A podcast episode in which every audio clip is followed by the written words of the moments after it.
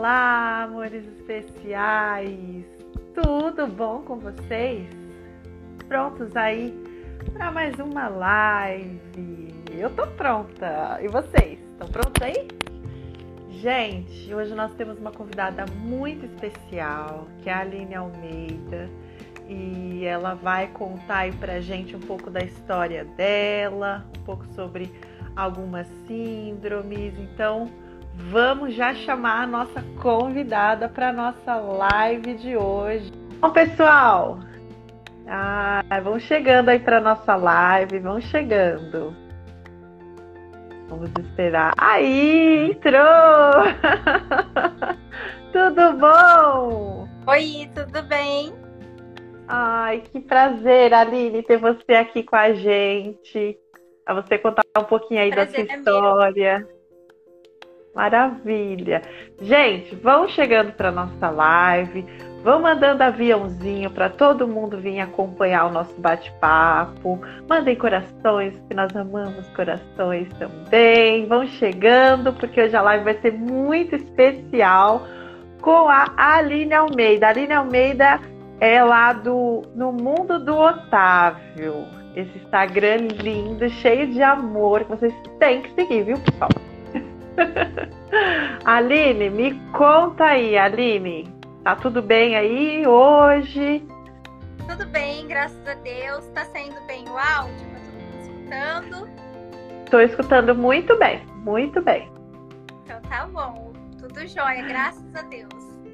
Ai, a Aline foi um presente, assim, que. Agora, a Silvia acabou de entrar, que a Silvia me falou de você Aí eu falei assim, nossa, agora, vamos chamar agora. E hoje a gente vai. Ai, um amor. Gente, a gente já fez live com a Silvia, tá? Corram lá no nosso IGTV para vocês verem uma live imperdível que a gente teve com a Silvia. E aí ela me apresentou você, eu falei, ai meu Deus, eu tenho que fazer uma live com a Aline. a minha primeira. Ah, de muitas, de muitas, de muitas. Então vamos lá, Aline. É, pessoal, vamos chegando, mandem aí os aviãozinhos para todo mundo, porque quanto mais, melhor.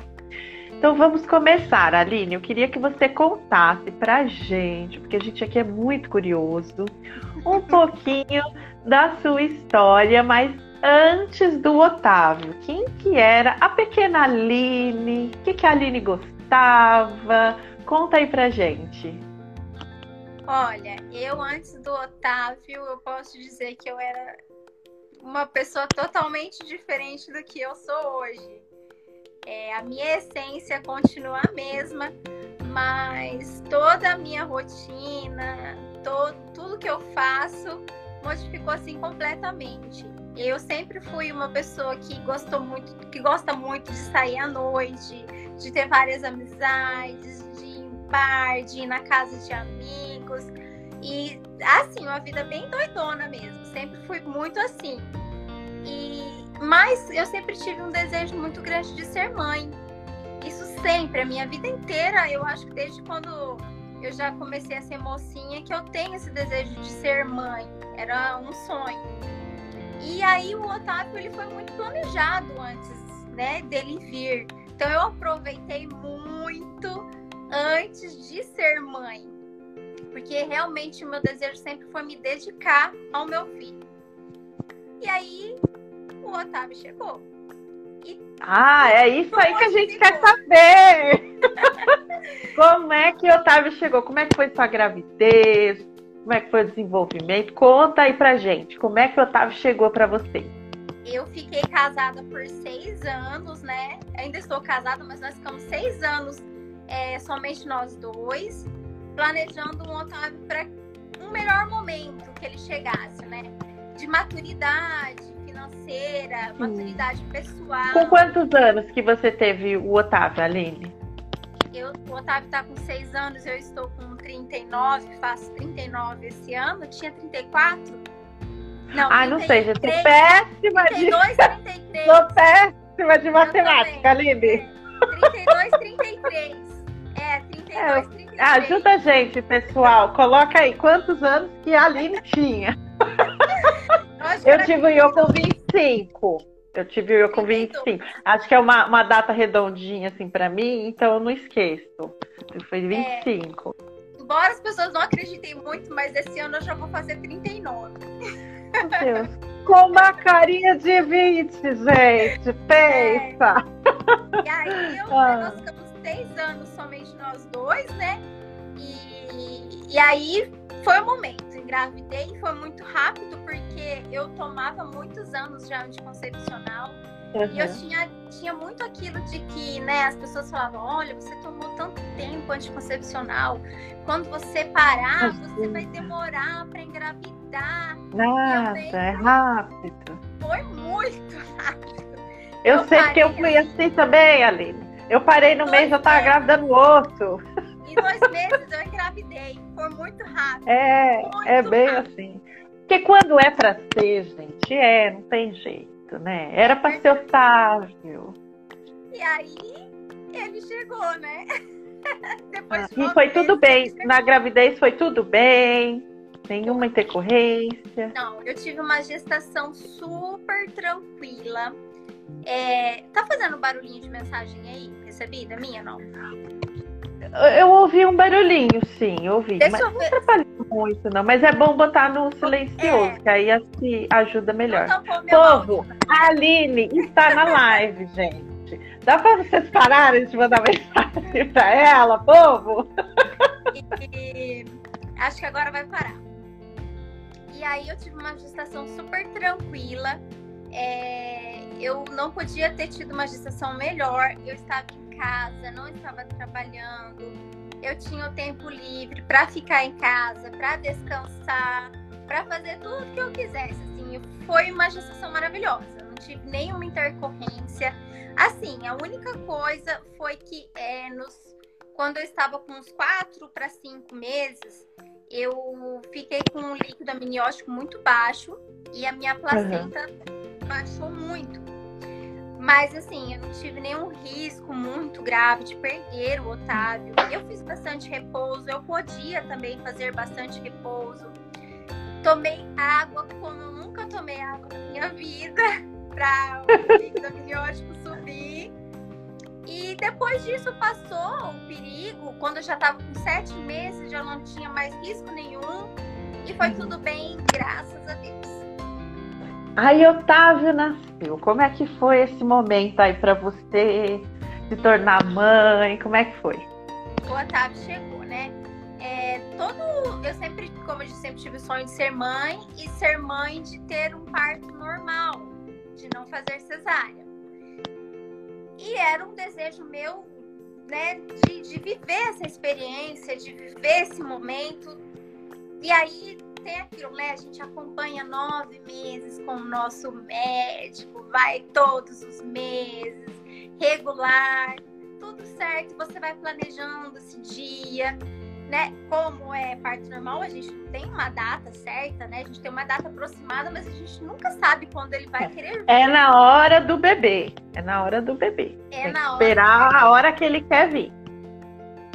E eu me lembro muito desse dia porque eu estava muito apreensiva próximo dos dias, porque o meu médico não estaria aqui, ele estaria viajando. E aí eu já estava um pouco apreensiva com tudo isso, com medo do Otávio chegar e ele não estar presente, né? E foi tudo uma correria no dia, porque eu tinha duas cachorras na época, uma Rottweiler e uma Labrador, e a minha Rottweiler ela tinha muito medo de tempestade de chuva forte. Oh. E, e era um dia que estava formando uma tempestade. E aí eu, eu tirava elas do quintal, colocava elas num corredor lateral onde ficava fechado, para que ela não sentisse esse medo, ela se sentisse mais acolhida, né? E a minha mãe falava para mim, ela, eu, eu tinha um baldão assim de metal, não, mas leve, que eu colocava sim, água sim. elas lá. Tipo alumínio, tipo de alumínio. É, de alumínio. E a minha mãe falava pra mim, Aline, não pega isso que é pesado, você não pode. E a teimosa foi lá, pegou o negócio. Tá vendo? Mãe sabe, água. gente. Mãe sabe Você Não fica teimando com mãe, não. gente. E aí eu peguei aquilo e levei pra lá pra elas, né? E aí eu fui pra dentro, que eu ia trocar de roupa, que eu ia com a minha mãe na padaria. Aí, no corredor, para chegar até o meu quarto, eu falei, eu, eu falei assim, mãe, eu vou ter que trocar mesmo de roupa, porque eu fiz xixi na roupa. Sim. Mas, nossa, Aline do céu. E aí, aí tá, tua mãe sabia que não era xixi, né? Não, ela, porque, porque como eu tava bebendo muita água, às vezes escapava. E aí ela falou, tá, vai lá. Eu fui trocar de roupa. Quando eu voltei do corredor, mãe, fiz xixi de novo, não é normal. aí estourou minha bolsa. Sim. Eu tenho certeza que foi decorrente ao ter pegado peso, sabe?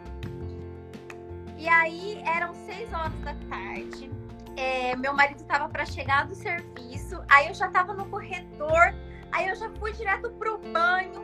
Peguei o celular e falou assim: vem embora, pelo amor de Deus, que minha bolsa estourou. Oh, meu Deus. assim, mas eu tô aqui na garagem. Mas eu Ai, que bom. Que bom. E Já estava no carro, já. Só foi só entrar aí. Foi. Aí já peguei tudo, peguei a mala, tudo correndo, né? Só que Aham. aí meu médico realmente ele não estava, ele estava viajando. E nessa correria, nesse tudo, eu não peguei carteirinha do pré-natal. é, eu não peguei o número do telefone que ele tinha me dado, que era para ligar para uma outra pessoa vir fazer o meu parto. E aí eu acabei fazendo parto com o próprio plantonista. Aham. E me gerou, assim, eu não tive nenhuma intercorrência no parto do Otávio. O Otávio nasceu bem, graças a Deus. Eu cheguei lá, minha bolsa estourou às 6 horas da tarde. O Otávio nasceu 1h31. É, não foi longo o processo, foi, achei que foi até Aham. rápido. Mas é, tudo começou depois que o Otávio nasceu, que a minha placenta ficou grudada. E eu saí do centro cirúrgico 5 horas da manhã. Da 1h31 até as 5 horas da manhã eu fiquei no centro cirúrgico. Ali nesse processo e tal. Essa parte pra mim foi um pouco traumática, assim, né? Mas o parto do Otávio, ele nasceu muito rápido, graças a Deus. É, ele teve um. Tudo foi certinho, graças a Deus. A única coisa, assim, do meu parto que me traz um pouco de trauma mesmo foi essa questão. Mas do resto foi tudo bem. Aí Otávio chegou, como é que foi levar ele pra casa, os primeiros cuidados, como é que foi? Conta aí pra gente. O Otávio, quando ele tava no hospital, ele era um bebezinho assim. Eu falava assim, gente, é meu sonho. Ele não chora, ele dorme a noite inteira. Eu falava, meu Deus, obrigado por essa bênção. Quando eu cheguei em casa, eu conheci Ah! Ai, que belezinha. Quando eu cheguei em casa, o Otávio se apresentou. O Otávio sempre teve muita dificuldade para dormir à noite. Sempre, sempre, sempre. O Otávio passava.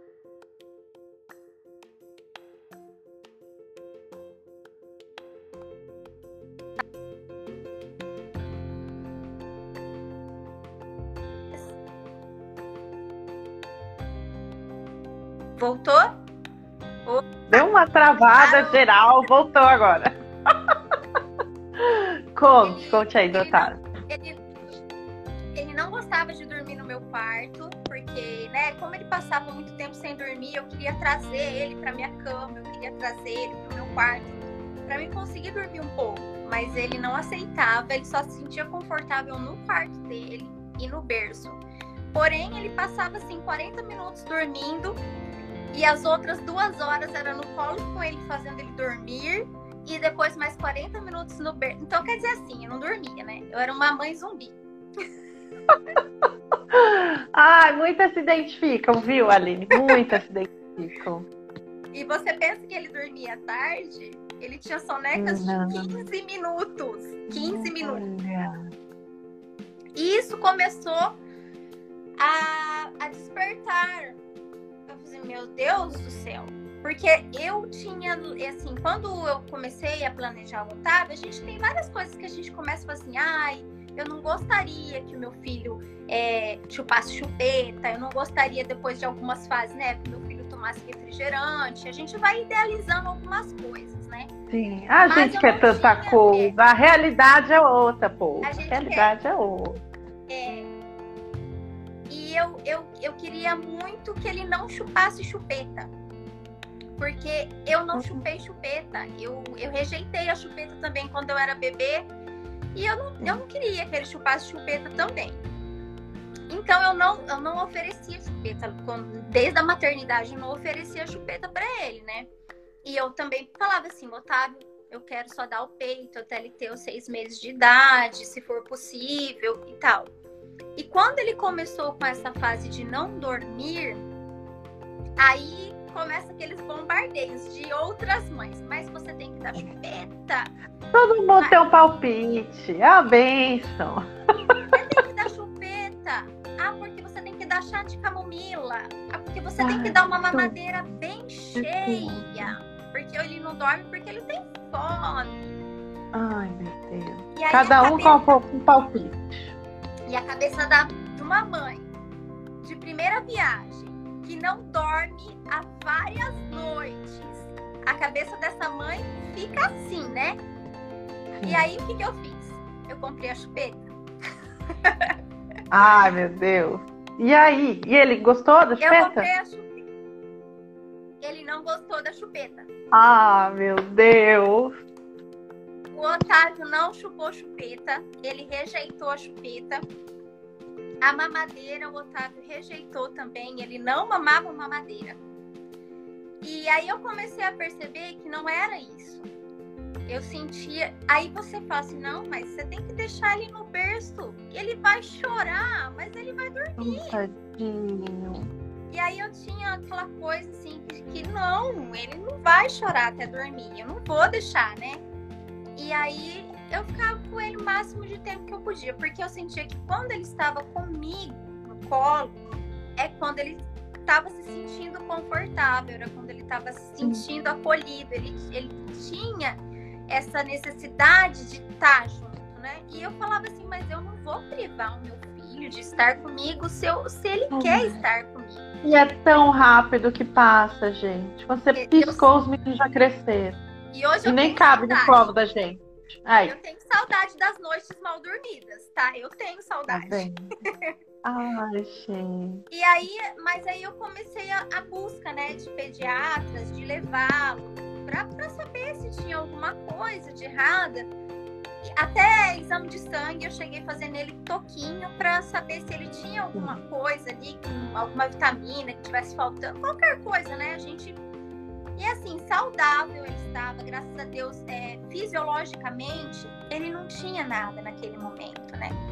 Então, o colo praticamente durou até os três anos de idade. Que delícia pro Otávio, hein? Foi pouquinho. Foi só até os três anos. Ah, que ele, deve, ele devia amar esse colo até os três anos, meu pai. Foi.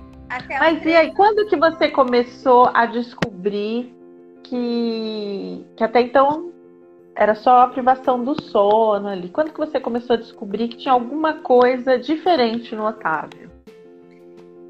A partir dos seis meses de idade, que, a gente, que eu comecei com ele na introdução alimentar, né, os alimentos, papinhas e tal, eu já percebi que ele, ele tinha alguma coisa que não não encaixava. Ele tinha muita dificuldade com texturas. É, quando chegava praticamente quase no final da, do, do, alimento e eu punha um pouquinho assim, eu sentia que quando chegava nessa parte aqui assim, ele tinha uma rejeição. Ele colocava tudo para fora. Era, era, era uma angústia para mim todos os dias ter que dar o alimento para ele, porque eu ficava muito apreensiva porque eu sabia que ele ia devolver ele não estava se alimentando bem. E aí eu, eu busquei o, o pediatra dele, ele me deu encaminhamento e nós fomos para uma fono. Com seis meses a gente foi para uma fono. E lá ela viu que ele tinha algumas questões sensoriais, né? É, que a parte alimentar dele seria relacionada a questões sensoriais. E aí a gente começou a fazer algumas coisas com ele, né?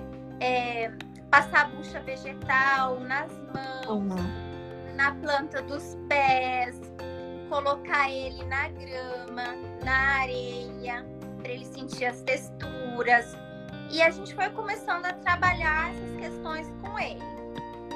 A gente passou um bom tempo com ela, ela levava alimentos, ela fazia com ele a parte, ela segurava aqui com ele para ele deglutir. E aí ele começou a deglutir os alimentos. Ele é, sempre teve que ser assim com muita calma. Ele sempre comeu uhum. muito devagar. É, se você tentasse dar para ele o alimento de forma rápida, ele já devolvia novamente o alimento, né?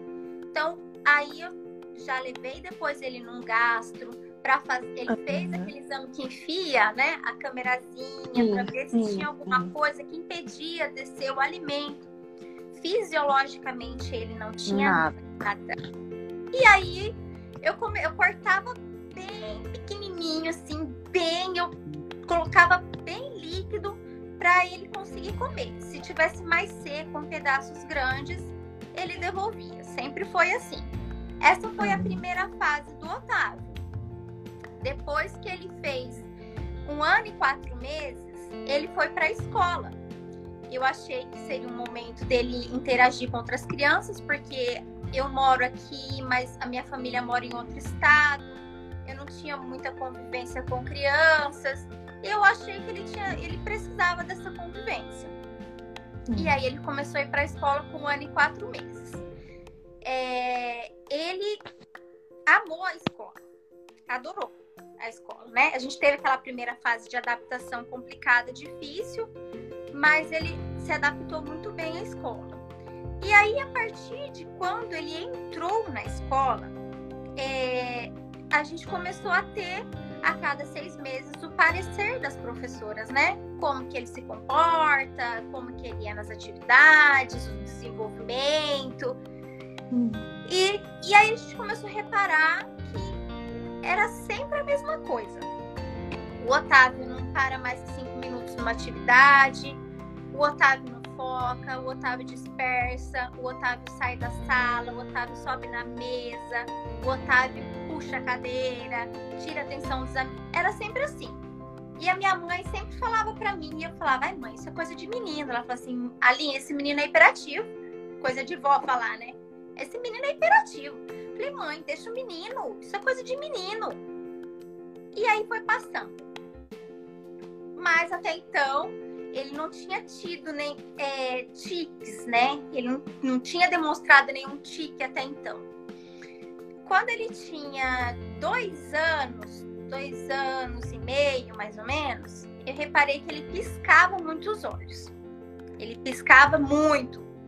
E aí a minha mãe começou a falar: ah, esse menino passa muito tempo na tela do computador, passa muito tempo assistindo muito perto da TV. E aí eu levei, ah lá, a avó falando, só a avó sabe. Ela... É o que eu tô falando, ó, as mães sabem, gente. As mães sabem. As avós, então, tudo é... muito mais.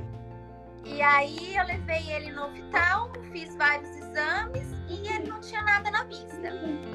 Nessa intercorrência de dois anos para três anos, eu fui embora para Portugal fui morar em Portugal em 2018 e eu passei um ano lá em Portugal. E foi lá que nós definitivamente tivemos o diagnóstico que o Otávio tinha síndrome de Tourette. É, em Portugal ele... que você então teve o diagnóstico. Foi. Ele começou a ir para a escola lá também, só que a metodologia deles é muito diferente da nossa.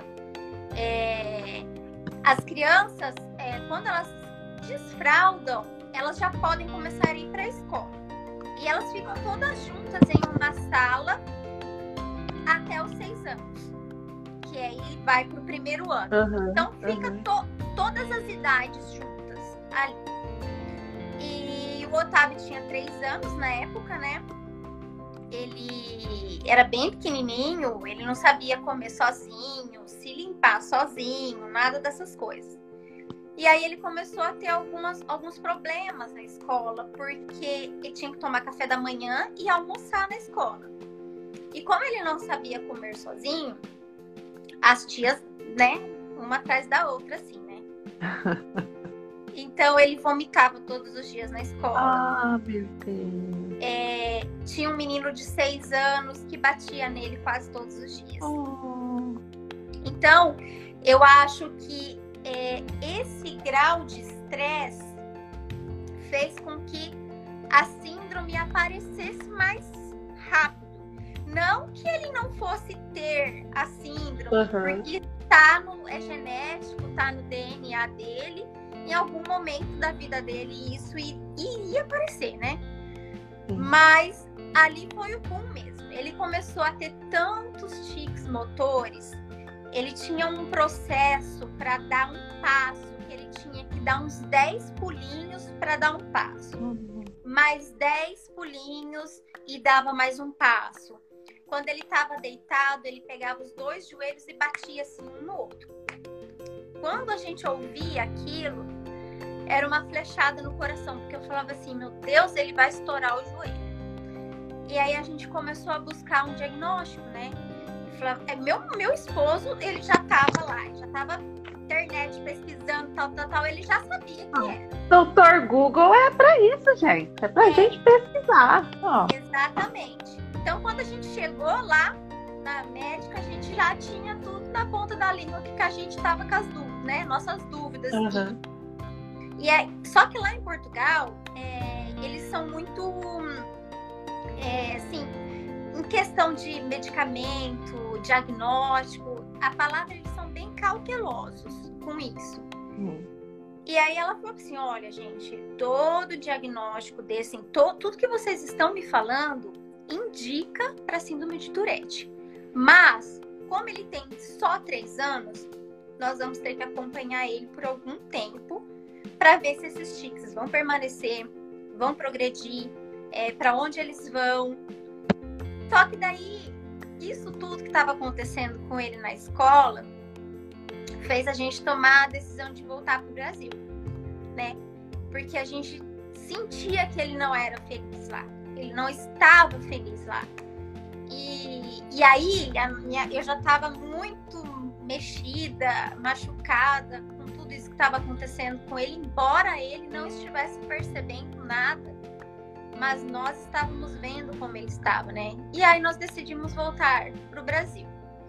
De lá de Portugal, a gente já tinha entrado em contato com um neurologista daqui, já tinha deixado uma consulta agendada para assim que chegasse a gente pudesse estar passando com o Otávio. Só que era um mundo novo para nós.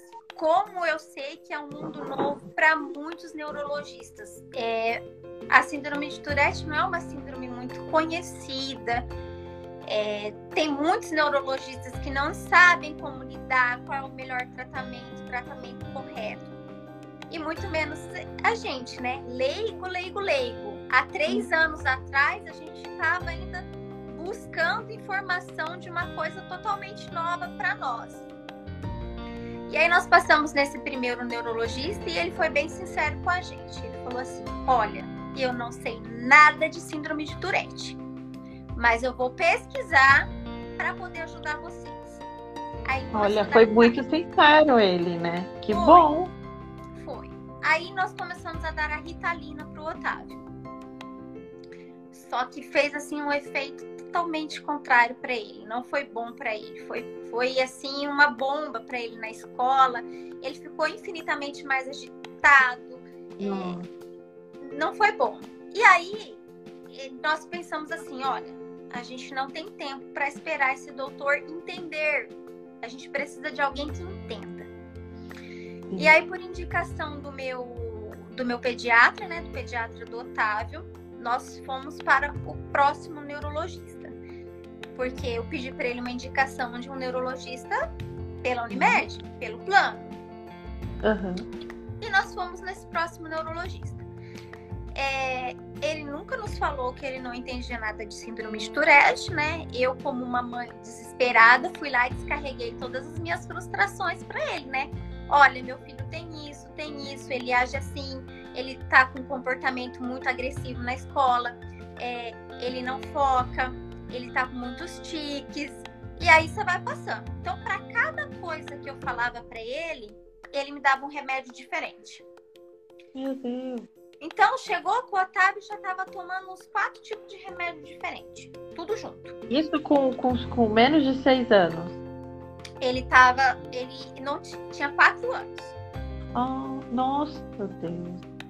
Aí, o resultado disso foi que em seis meses o Otávio engordou 6 quilos e teve pré-diabetes. É assim, por um tantinho muito pequeno que, a, que o Otávio não teve diabetes pro resto da vida dele, devido a essa medicação que ele estava tomando, uhum. que causou uma compulsividade alimentar nele muito grande e as coisas que ele comia estava transformando em muita glicose é, e, aqui isso foi uma bomba relógio. E aí, né, a gente vai pesquisando, pesquisando. E aí eu descobri que aqui em Maringá tem uma neurologista chamada Dona Rosemeire Martins. Ela é uma excelente neurologista, uma das melhores daqui da minha região. E nós acompanhamos com ela por um ano e pouco, mas ela é particular. Mas assim, ela é um anjo.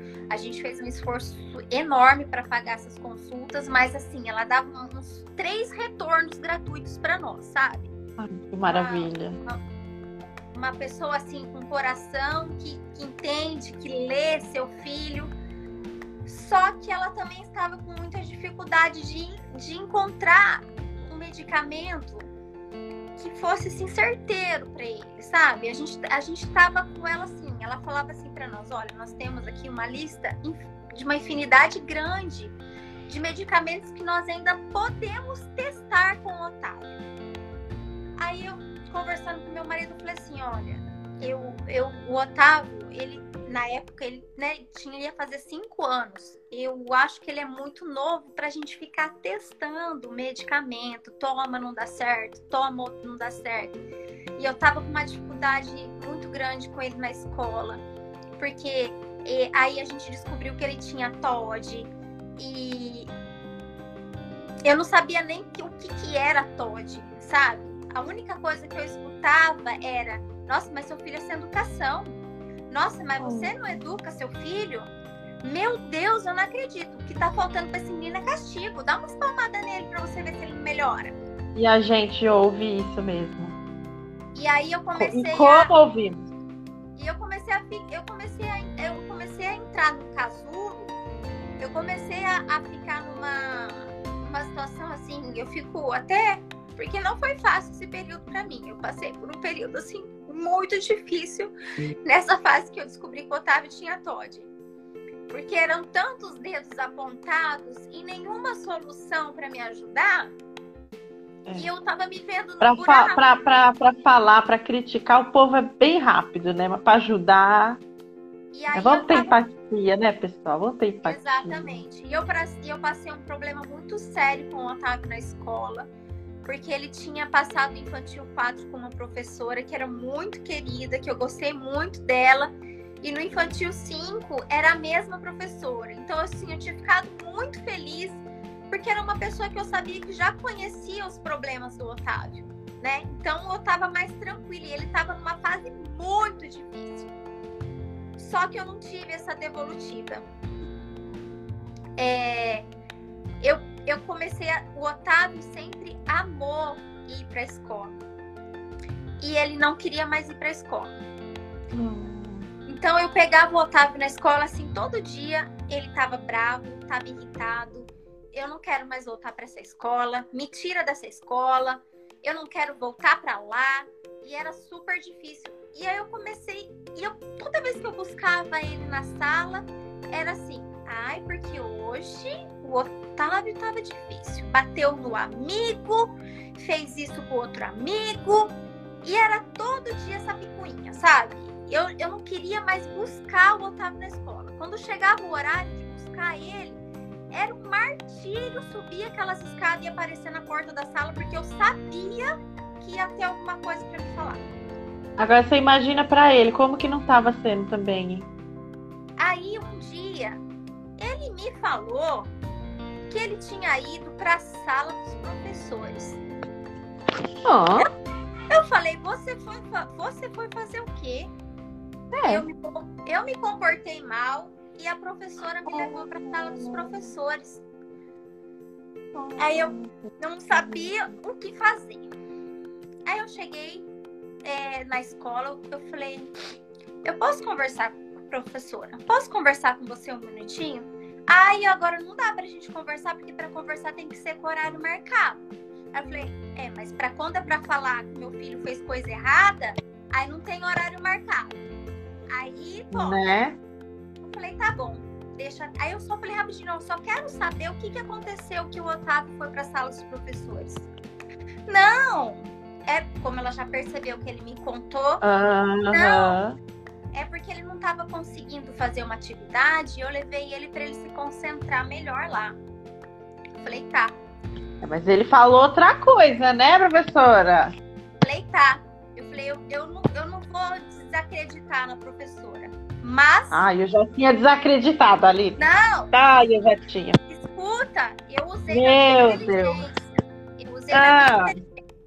Eu perguntei para duas mães da, da Aline, vamos ver. Eu perguntei para duas mães das salas. Olha, pergunta para sua filha o que, que aconteceu nesse dia. Mas foi batata. O Otávio estava fazendo bagunça na sala e a professora levou ele. Ah, tá vendo? Seu jogo da então, sua astúcia descobriu. Eu... Olha isso. E aí, a primeira coisa que eu fiz foi prontamente marcar um horário na escola e conversar com os supervisores da escola, com, a, com quem cuida. E aí, Sim. como eles já. O Otávio estuda lá desde 2016. O Otávio estuda nessa escola. Ele só não ficou lá em 2018, quando ele estava em Portugal. Uhum. Estuda lá faz muito tempo. E aí eu não tenho que falar dessa escola, de como eles nos receberam com os braços abertos, repudiaram esse ato da professora e me disseram que isso nunca mais aconteceria. E de fato nunca mais aconteceu. Mas é, eu sentia que ela estava afastando meu filho das crianças. Os amigos estavam se afastando dele, sabe? E eu nunca tive numa uma situação mais doída na carne do que ver o meu filho passar por isso por uma coisa que não era culpa dele. E a escola sabia do diagnóstico dele, né, sabia, Aline? Sabia, sabia. Ele estava totalmente desregulado. Foi aí que eu e o meu marido, já procurando Google, procurando de muitas coisas, é, conhecemos a doutora Ana Uni, que ela é especialista em síndrome de Tourette. Só que ela não é daqui, ela é do estado de São Paulo, então para nós já era um, um, um outro problema, né? Mas nós entramos em contato com ela, explicamos toda a situação e aí a gente faz hoje as nossas consultas online, né, por vídeo. E assim, sabe quando você conhece a educação que você dá para o seu filho, você cuida dele desde quando ele nasceu, né? E você escutar de uma pessoa de fora e até da família que o que o seu filho é sem educação, mal educado, que falta. É de cortar o coração, gente, de qualquer é mãe. É muito. Porque falar é fácil, né, povo? Mas estar é. tá na nossa pele não é. É. E eu vou falar para você assim, é, não, por mais, gente, por mais que a criança seja sem educação, o que é, isso a gente não pode falar uma mãe. Ainda mais a gente não sabe o que, que essa mãe está passando em casa, os desafios que ela está enfrentando com essa criança, o que ela faz para melhorar essa situação e não está conseguindo melhorar, entende? Isso só puxa a gente para um buraco mais fundo sim, que a gente sim. tá.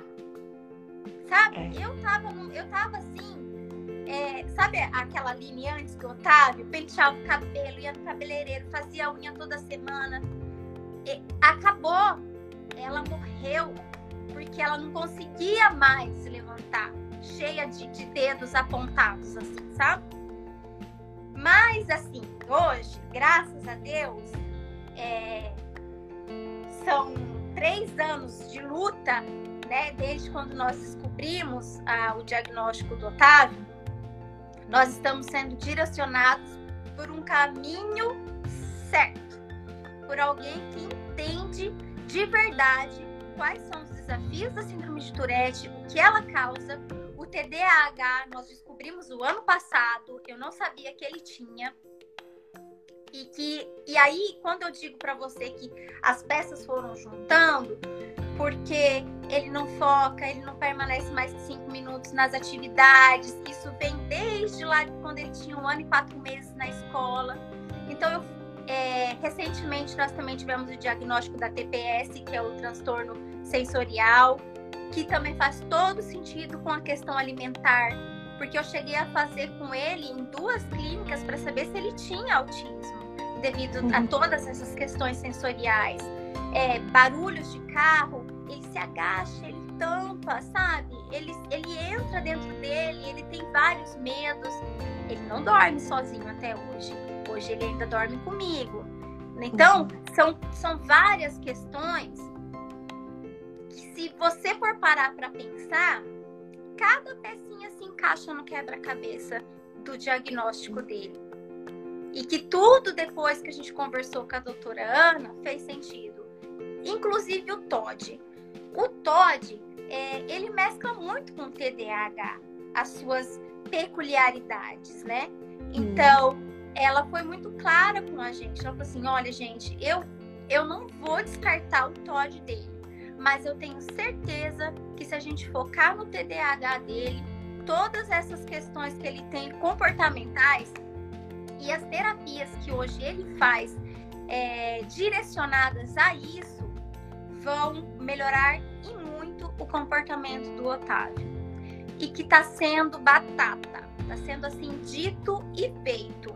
O meu filho era uma criança o ano passado e ele voltou a ser a criança que eu eduquei e que eu ensinei tudo bonitinho para ele do que é certo e que é errado. E ele consegue fazer hoje, não 100%, mas ele já tem a visão de que quando ele faz um algo errado, ele já pede desculpa no mesmo tempo e entende que aquilo não estava certo. Ai, é muito lindo te ouvir, Aline.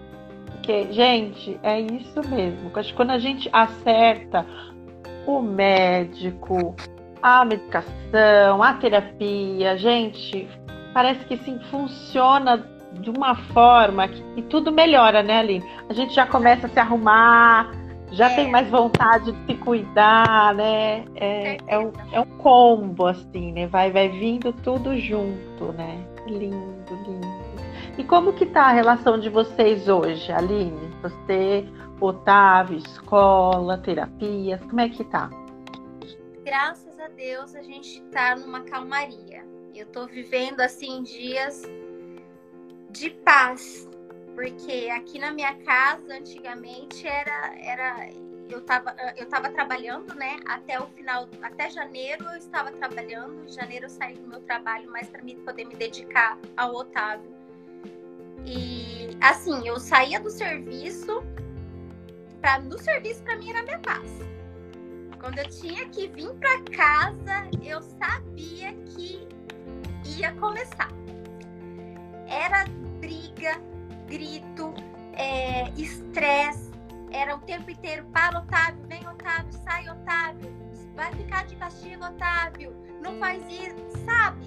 Eu tava tão cansada. Desgasta, né? Desgasta gente. E aí você fica porque assim, você você sabe que aquilo é uma é uma consequência do que ele tem.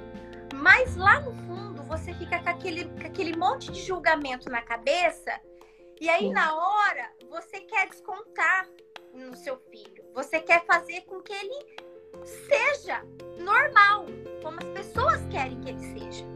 E aí eu tava fazendo tudo errado. Eu tava fazendo tudo errado. Eu, eu não queria que ele gritasse, mas eu gritava com ele. É. Tipo, fica quieto, menino, não grita. E a gente tá gritando, né? Não adianta então, nada. É, deixa eu ver. Aline, é síndrome a síndrome, as características são os tics. A síndrome de Tourette, as características são os tics vocais e motores, né? Ela, ela começa de baixo para cima. Ela começa com os tics motores, vai subindo e chega no tique vocal, que é que um, os, os estágios de onde o Otávio tá. Nenhum tique vai permanecer o mesmo. É, alguns, assim, frequentemente acabam aparecendo, sendo os mesmos de vez em quando, mas eles, eles, eles não permanecem os mesmos. É, graças a Deus, esse de bater as pernas ele não tem mais, de dar os pulinhos ele não tem mais. Às vezes ele pula para andar ainda, ele dá um pulinho ou outro para andar. Mas hoje ele tem mais tique vocal. É, às vezes ele tem de olhos, né? quando vira o olho para trás ou mexe um pouco o pescoço. Uhum. Os tiques vocais, como, como que estão, assim, Aline? É... é sons ou são palavras que ele fica repetindo? Existem palavras que é aí chama coprolalia. Né? Uhum. São, ela pode falar palavras obscenas, palavrões. É, coprolalia o Otávio não apresentou é, os vocais deles são, são sons. Por exemplo, é, um estalar de língua. Hoje ele faz tipo uns beijinhos, sabe? Hum. Hoje ele faz tipo uns sons de uns beijinhos, assim. É, ou gritinhos, por exemplo. Ah! Ah! Ah! Uhum. Num processo. Às vezes ele repete as mesmas palavras. Por, por exemplo, às vezes ele vai falar assim, mãe, é, mãe, pega água pra mim. Aí faz, mãe, mãe, mãe, mãe, pega água pra mim. Então, às vezes, ele repete a mesma palavra. É, você pode me informar o contato da doutora Ana? Posso, posso passar sim. Depois eu te passo aqui o contato Manda dela, um direct pra, pra, pra Aline, que ela é super, super fofa e vai falar para você. Vou chamar ela no direct que eu vou passar para você o contato dela. E esses são os tics, são os tics, né? É, no geral, é, quando ele for atingir a fase adulta, próximo dos 18, 19 anos, é, diz que esses tics tendem a diminuir ou até desaparecer. Até desaparecer, assim, são em casos muito raros. É, pode sim diminuir ou pode permanecer como está. O que, que acontece? Conforme ele vai crescendo, ele vai ter um domínio maior sobre o corpo, uhum. sobre os sentimentos. Ele já sente quando o tique tá para vir. Eles sentem aquilo vindo. Uhum. E então ele consegue se controlar para reprimir, mas é como se fosse uma panela de pressão. Se você ficar segurando esses tiques por muito tempo, ele vai explodir e de uma forma descontrolada, que é o que acontece. É, eu vou contar para vocês que aconteceu um caso comigo com o Otávio, que eu fico, eu fico muito emocionada assim de falar, porque ele começou a se descobrir. Nós estávamos assistindo um filme aqui na sala, eu e ele, e ele tava encostadinho assim em mim. E eu comecei a perceber que ele tava suando bastante, né? E aí, eu, e, e aí ele tava, filho, por que, que, você tá suando desse jeito? E eu via que, os, que ele tava fazendo tique, tipo assim, ele queria fazer o tique, mas ele segurava tipo assim, ó. Uhum. Ele fazia assim. Ele falou assim, eu falei pra ele, filho, por que você tá fazendo isso? Ele falou assim, mãe, eu tô segurando o máximo que eu posso. Eu falei, não segura, filho. Não segura. Então eu fiquei assim muito triste porque ele queria prestar atenção maior no, no, no filme, não queria fazer barulho. E, e assim, eu fiquei feliz porque ele tá se conhecendo, mas eu fiquei tão triste por. Dá uma angústia, né, Aline? É. É uma angústia que dá na gente que é mãe ver que eles já estão se descobrindo, mas assim, passando por, por algo assim muito difícil, né? Que é Exato. você saber a sua limitação. É, eles são tão pequenininhos, né? Da, não é de fico, cortar o coração. E eu fico assim assustada às vezes, porque ele é, ele é tão maduro nas coisas que ele fala, assim, é muito impressionante. Ele fala para mim, pra mim várias vezes, ele já falou para mim, mãe, por que, que eu tinha que vir com Tourette, mãe? Mas eu não quero ter Tourette. Pede para Deus tirar o meu Tourette. Oh, então, eu comecei a precisar a ter dedos, né, para conversar, para explicar. E eu falei para ele, falei, filho, Deus te deu o Tourette porque ele sabia que você ia conseguir vencer o Tourette. Aí ele me devolve. Ele fala, mas eu não quero. Pode oh. falar para ele pegar de volta. O jeitinho dele falar, né?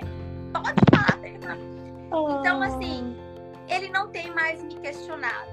Mas é, o ano passado ele me questionou muito sobre o Tourette. Aline, a gente já está caminhando para o fim da nossa live. Eu não estou nem acreditando que já está acabando, meu Deus! E eu queria te perguntar, Aline, é, na sua trajetória, qual foi o seu maior aprendizado com a maternidade? Meu maior aprendizado com a maternidade é que realmente a maternidade não são só flores. A maternidade. A maternidade é real, povo. A maternidade é, é real. Aquele, aquele velho ditado de que quando nasce uma mãe, nasce um coque, não poderia ser tão verdadeiro. Eu cortei o meu, disse que eu cansei do coque. Mas assim, eu acho que essa, eu, sabe o que, que assim eu vejo da maternidade, assim, de mães reais como nós? É que quando a gente tem uma dificuldade como essa que eu, eu enfrento hoje, que para assim, é, eu eu sei de todo o diagnóstico do meu filho, eu compreendo todo o diagnóstico do meu filho, eu sei exatamente o que ele tem. Isso aqui, mas se eu te falar que aqui no meu coração eu aceitei de todo o coração, é mentira, porque ainda me dói sabe? Então a maternidade me fez ver o quê? Que a gente é muito mais forte do que a gente pensa que é. E que pelos nossos filhos a gente faz tudo, o possível e o impossível também. Com certeza. Aline, você ganhou o direito de fazer uma pergunta para mim que você respondeu todas as minhas perguntas. Vamos lá, pergunte para Pri. Vai, pergunta aí para mim. O que, que você quer saber? Pri, eu quero saber de você, que eu sei que você também tem uma tarefa árdua como mãe, vários desafios que não são fáceis diariamente. E eu queria saber como é para você lidar com os julgamentos externos, com os dedos apontados dizendo faça, não faça, isso é melhor ou isso não é melhor. Ai, que pergunta difícil, amiga. Podia ser mais simples. Bom, eu acho que eu já me importei muito. Já, já me importei muito, já me prejudicou muito. Mas hoje eu liguei, não posso falar a palavra, mas eu liguei o Fzinho. Eu liguei também. Então, a gente, tem que, a gente tem que ligar, gente, entendeu? E assim, se vier para somar para mim, beleza, mas se não vier, tchau, querido, tchau. Então eu acho que é, é meio assim que eu, que eu penso hoje. Então, é ligar o Fzinho. É, você não paga as minhas contas, você não tá aqui todos os dias, né? Não tá fazendo as terapias, nem levando nas terapias e nem fazendo aula online da 1 às 5 e meia, né? Então, ligue o F, que é a melhor coisa. Eu adorei seu conselho e eu já sigo ele. Aqui, teve uma, uma, uma, pessoa, a Cleide, falou assim, ó, é isso mesmo, liga ou pira. Tem que ligar, gente. Não porque não, a gente pira realmente, realmente. Pira! Eu, eu, esse ano que entrou, eu apertei o botão. Esse ano, eu apertei o botão. É, gente, é assim. É uma pena a gente não pode falar, né? Mas é o L, ligar o Fzinho e pronto, tá bom. F de força, isso mesmo. F de força, amiga.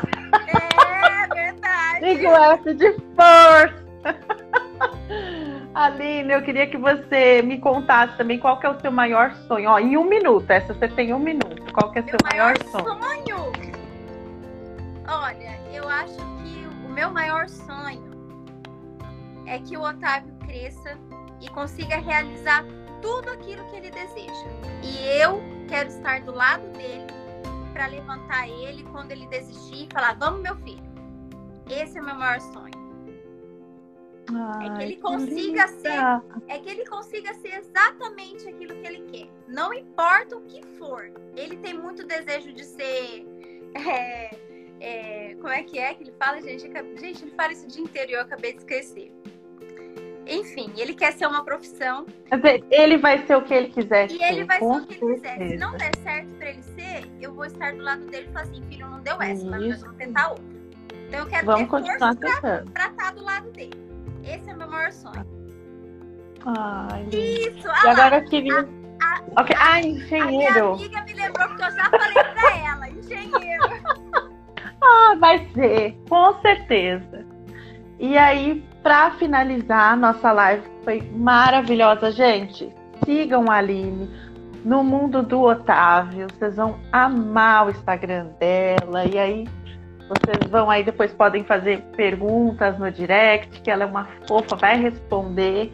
E aí, para finalizar, eu queria que você deixasse um recado especial para todo mundo que assistiu a nossa live, para todo mundo que vai assistir, para todos os pais aqui do Amor Especial gente, eu acho que a única coisa que eu gostaria de passar para vocês é assim, ó, quando você, nós mães, principalmente, quando a gente tem, a gente tem um botãozinho, uma sirene que tá ali internamente sempre gritando quando tem alguma coisa errada. Então, segue o seu instinto, aperta o botãozinho do F para qualquer outra pessoa que venha falar de uma realidade que ela não conhece, que é dentro da sua casa, que só você sua família conhece, sabe? É, e, e não deixa que as coisas externas atrapalhem aquilo que você idealiza. Porque quando a gente idealiza alguma coisa e as outras pessoas de fora vêm com julgamentos e vêm com coisas e atrapalham o seu caminho, é, aí acabou, aí não dá mais certo. Quando você foca de novo no seu objetivo, naquilo que está dentro do seu coração e naquilo que você realmente acredita que vai dar certo, aí funciona. Porque é um recado assim de ouro que eu fiz e foi a melhor coisa, a melhor decisão que eu tomei na minha vida, para minha família, para o meu filho. Hoje a gente vive em paz, porque aqui dentro eu acreditei naquela lanterninha que estava pitando e gritando de como eu deveria fazer e não como os outros gostariam que eu fizesse. Ai, Aline, foi maravilhosa a nossa live. Obrigada por ter topado. Foi assim muito, muito especial te conhecer. Obrigada, Silvia, porque nos apresentou. Verdade. E, gente, um grande beijo para todos vocês que curtiram aqui nossa live. Bora lá seguir a Aline, sigam a gente também, o Paz Amor Especial. E um futuro aí brilhante para o Otávio, que eu tenho certeza que ele vai ter com essa mãe maravilhosa que ele tem ao lado. Obrigado por essa oportunidade de ouro. Foi a minha primeira live, estava bem ansiosa, nervosa para que ah, pudesse Imagina, você tirou de letra. Mas por que estamos entre amigos? Verdade. Obrigada por essa oportunidade de poder falar sobre a síndrome de Tourette, que, é, que não é uma síndrome muito conhecida e poucas pessoas têm entendimento, porque a síndrome de Tourette, ela não é só a síndrome de Tourette ela tem outras comorbidades que vêm junto com ela e que modificam todo o decorrer da vida dessa criança e dessa família. Então é muito mais complexo do que aquilo que a gente acha que é. Então, obrigado de coração por essa oportunidade. Ah, imagina, estamos aqui, ó. Peraí, vamos fazer mais live aí. Ai, a minha mãe aqui, ó, corujona. Ah, orgulho dessa filha que tem me ensinado muito. Aê, mãe! um grande beijo, gente. Obrigada por vocês terem acompanhado a gente. E até a próxima. Até beijo, a próxima. Lili. Beijo. tchau. tchau. tchau, tchau.